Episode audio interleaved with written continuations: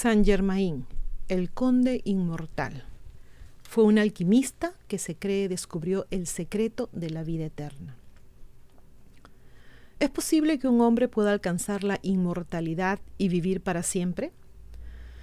Esa al menos es la sorprendente afirmación de una figura histórica conocida como el conde de Saint Germain. Los registros fechan su nacimiento a fines del siglo XVII, aunque algunos creen que su longevidad se remonta a la época de Cristo.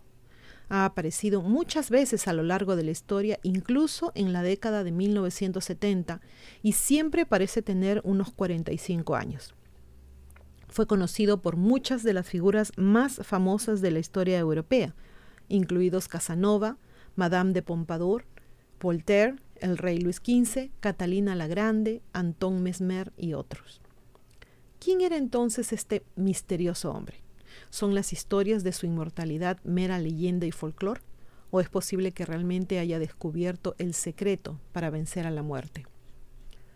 Se desconoce cuándo nació el hombre que se hizo conocido como Saint Germain, aunque la mayoría de los relatos dicen que nació en la década de 1690.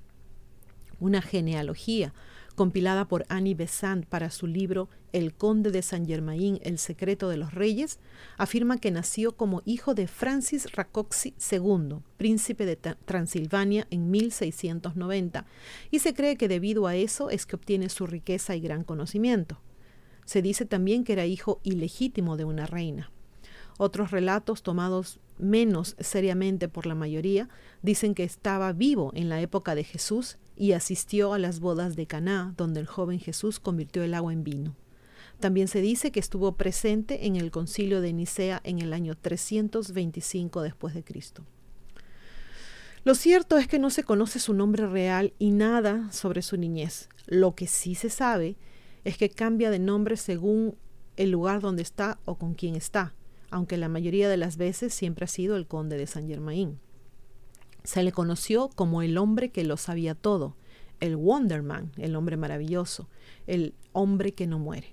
Se sabe que era de tez pálida, cabello extremadamente negro, tenía barba y vestía magníficamente. Sin embargo, lo que se acepta casi unánimemente es que Saint Germain se convirtió en experto en el arte de la alquimia, la mística ciencia que se esfuerza por controlar los elementos. El objetivo principal de esta práctica era la creación de el polvo de proyección o de la escurridiza piedra filosofal, que según se decía, cuando se añadía a la forma fundida de metales básicos como el plomo, podía convertirlos en plata u oro puros. Además, este poder mágico podría usarse en un elixir que impartiría inmortalidad a quienes lo bebieran. Se cree que el conde de Saint Germain descubrió ese secreto de la alquimia. Saint Germain saltó a la fama por primera vez en la alta sociedad de Europa en 1742. Acababa de pasar cinco años en la corte de Shah de Persia, donde había aprendido el oficio de joyero. Engañó a la realeza y a los ricos con su vasto conocimiento de la ciencia y la historia, su habilidad musical, su fácil encanto y su rápido ingenio. Hablaba muchos idiomas con fluidez, incluidos francés, alemán, holandés, español, portugués, ruso e inglés, y estaba muy familiarizado con el chino, el latín, el árabe, incluso el griego antiguo y el sánscrito. Podría haber sido su extraordinario conocimiento lo que llevó a sus conocidos a ver que era un hombre notable, pero una anécdota de 1760 probablemente dio lugar a la idea de que Saint Germain podría ser inmortal. Ese año en París, la condesa von Giorgi se enteró de que un tal conde de Saint Germain había llegado para una velada en la casa de Madame de Pompadour, amante del rey Luis XV de Francia. La anciana condesa sintió curiosidad porque había conocido a un conde de Saint Germain estando en Venecia en 1710. Al volver a encontrarse con el conde, se sorprendió al ver que no parecía haber envejecido y le preguntó si era su padre a quien había conocido en Venecia. No, señora, respondió, fui yo mismo quien vivió en Venecia a fines del siglo pasado y principios de este. Tuve el honor de conocerla entonces. Perdóneme, pero eso es imposible, dijo la condesa perpleja. El conde de Saint Germain que conocí en esos días tenía al menos 45 años y usted pareciera tener esa misma edad en la actualidad. Señora, soy muy viejo, dijo con una astuta sonrisa. Pero entonces debería usted tener casi cien años, dijo la condesa asombrada. Eso no es imposible, le dijo el conde con naturalidad. Y luego siguió convenciendo a la condesa de que era él, de hecho, el mismo hombre que conoció con los detalles de sus encuentros previos y de la vida en Venecia 50 años antes. Saint Germain viajó extensamente por toda Europa durante los siguientes 40 años y en todo ese tiempo nunca pareció envejecer. Quienes lo conocieron quedaron impresionados por sus muchas habilidades y peculiaridades. Era un virtuoso en el violín y tocaba varios otros instrumentos. Era un consumado pintor. Donde quiera que viajaba, instalaba un elaborado laboratorio, presumiblemente para su trabajo de alquimia. Parecía ser un hombre de gran riqueza, pero no se sabía que tuviera cuentas bancarias, aunque si se debía a su capacidad para transmutar metales básicos en oro, nunca realizó la hazaña frente a testigos. Cenaba a menudo con amigos porque disfrutaba de su compañía, pero rara vez se le veía comer en público. Se decía que subsistía con una dieta a base de avena. Prescribió recetas para la eliminación de arrugas faciales y para teñir el cabello. Le encantaban las joyas y gran parte de su ropa, incluidos sus zapatos, estaban adornados con ellas. Había perfeccionado una técnica para pintar joyas. Afirmaba poder fusionar varios diamantes pequeños en uno grande. También decía poder hacer que las perlas crecieran hasta tamaños increíbles. Estuvo ligado a varias sociedades secretas, incluidos los Rosacruces, los masones, la Sociedad de Hermanos Asiáticos, los Caballeros de la Luz, los Illuminati y la Orden de los Templarios. Voltaire, el renombrado filósofo del siglo XVIII, eh, un hombre respetado de la ciencia y la razón, dijo de Saint Germain, es un hombre que nunca muere y que lo sabe todo. A lo largo del siglo XVIII, el conde de Saint Germain continuó usando su aparentemente infinito conocimiento del mundo en la política y las intrigas sociales de la élite europea. En la década de 1740 se convirtió en un diplomático de confianza en la corte del rey Luis XV de Francia, realizando misiones secretas para él en Inglaterra. En 1760 realizó una función similar en La Haya, donde conoció al infame amante Giacomo Girolamo Casanova. Casanova dijo más tarde de Saint Germain, este extraordinario hombre Diría de manera fácil y segura que tenía 300 años, que conocía el secreto de la medicina universal, que poseía un dominio sobre la naturaleza, que podía fundir diamantes. Todo esto, dijo, era una nimiedad para él. Habló durante toda la comida, pero no comió nada. En 1762 viajó a Rusia, donde se dice que fue cómplice de una conspiración que colocó a Catalina la Grande en el trono. Más tarde asesoró al comandante de los ejércitos imperiales rusos en la guerra contra Turquía, la cual ganaron. En 1774 regresó a Francia, cuando Luis XVI y María Antonieta ocuparon el trono. Supuestamente les advirtió de la revolución que llegaría en 15 años. En 1779 fue a Hamburgo, Alemania, donde se hizo amigo del príncipe Carlos de Hesse-Kassel.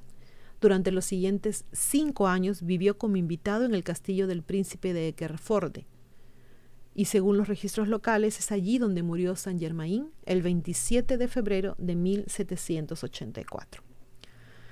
Para cualquier mortal ordinario, ese sería el final de la historia, pero no para el conde de Saint Germain, que continuaría siguiendo siendo visto a lo largo de los siglos XIX y XX. En 1785 fue visto en Alemania con Anton Mesmer, el pionero hipnotizador. Algunos afirman que fue justamente Saint Germain quien le dio a Mesmer las ideas básicas para el hipnotismo y el magnetismo personal. Los registros oficiales de la masonería muestran que eligieron a Saint Germain como su representante para una convención en 1785. Después de la toma de la Bastilla en la Revolución Francesa en 1789, la condesa d'Ademar dijo que había tenido una larga conversación con el conde de Saint-Germain. Supuestamente le había hablado del futuro inmediato de Francia, como si supiera lo que estaba por suceder. En 1821, 32 años más tarde, escribió, He vuelto a ver a Saint-Germain cada vez para mi asombro. Lo vi cuando asesinaron a la reina Antoinette el 18 de Brumario. Al día siguiente de la muerte del duque de Enghien en enero de 1815 y en vísperas del asesinato del duque de Berry. La última vez que lo vi fue en 1820 y cada vez parecía ser un hombre de no más de 40 años. Después de 1821, Saint Germain pudo haber adquirido otra identidad. En sus memorias, Albert Van Damme escribió que conoció a un hombre que se parecía mucho al conde de Saint Germain. Se hacía llamar Mayor Fraser. Vivía solo y nunca aludía a su familia. Además, era generoso con el dinero, aunque el origen de su fortuna seguía siendo un misterio para todos poseía un conocimiento maravilloso de todos los países de Europa en todos los periodos. Su memoria era absolutamente increíble y curiosamente a menudo daba a entender a sus oyentes que había adquirido su conocimiento de otra manera aparte de los libros. Muchas veces me dijo, con una extraña sonrisa, que estaba seguro de haber conocido a Nerón, que había hablado con Dante y otras cosas más. El mayor Fraser desapareció sin dejar rastro. Entre 1880 y 1900, el nombre de Saint Germain volvió a ser prominente cuando los miembros de la Sociedad Teosófica, incluida la famosa mística Elena Blavatsky, afirmaron que todavía vivía y que estaba trabajando para el desarrollo espiritual de Occidente. Incluso hay una foto supuestamente genuina de Blavatsky y Saint Germain con otras personas. Acá en, en el video pueden ver la foto, aunque muchos la han tildado de falsa. En 1897, la famosa cantante francesa Emma Calve dedicó su retrato autobiografiado a Saint Germain. Se sabe que en 1970 Napoleón formó una comitiva por el gran interés que tenía en el hombre que nunca muere. Dicha comitiva estuvo hospedada en un hotel que misteriosamente un año después se supo que toda la información sobre Saint Germain había sido destruida. La aparición más reciente de un hombre que decía ser Saint Germain fue en 1972 en París, cuando un hombre llamado Richard Chanfray anunció que era él el legendario conde. Apareció en la televisión francesa y para probar su afirmación, aparentemente convirtió el plomo en oro en una estufa en una cocina de campamento ante las cámaras. Chanfray se suicidó en 1983. A Saint Germain lo han tildado de mentiroso, otros de extraordinario, pero en lo que todos concuerdan es en que es un tipo para nada ordinario, con el conocimiento de un hombre que ha vivido muchas vidas.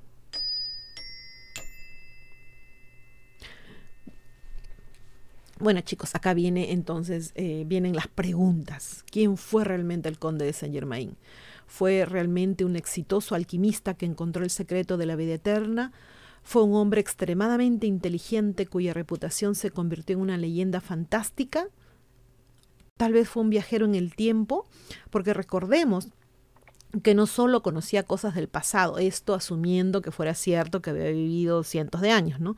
Sino que también hablaba sobre el futuro, como fue en el caso, este es un ejemplo de Luis XV y de María Antonieta en Francia del 74, donde supuestamente les advirtió de la revolución que sucedería 15 años después. O sea, cómo él podía saber algo de esto. Una cosa es saber lo que ha sucedido, otra cosa es saber lo que está por suceder. En fin, no sabemos si toda esta historia es cierta, si es solamente un, cuento, un folclore, una leyenda, en fin. ¿Ustedes habían escuchado hablar de Saint Germain? Me imagino que sí. ¿Qué historias tienen ustedes? ¿Qué cosas saben ustedes? ¿Qué información más nos pueden dar al respecto? Bueno, aquí les dejo la información de Ileana Historias. Les agradezco como siempre su compañía y como siempre les digo, chicos, a pensar bonito. Gracias. Chau.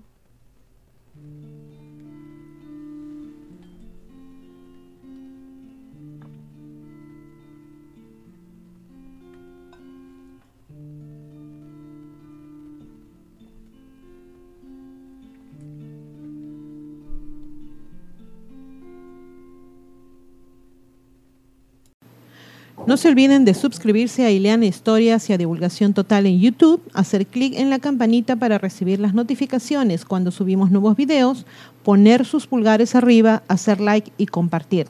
Sigan a ambos canales en los podcasts. También tenemos divulgaciontotal.com donde pueden visitarnos y suscribirse con su correo electrónico. Y seguimos en todas las redes sociales, Facebook, Twitter, Parler, Telegram, Twitch. Aceptamos sus colaboraciones en PayPal y tenemos también merchandising en Teespring. A pensar bonito.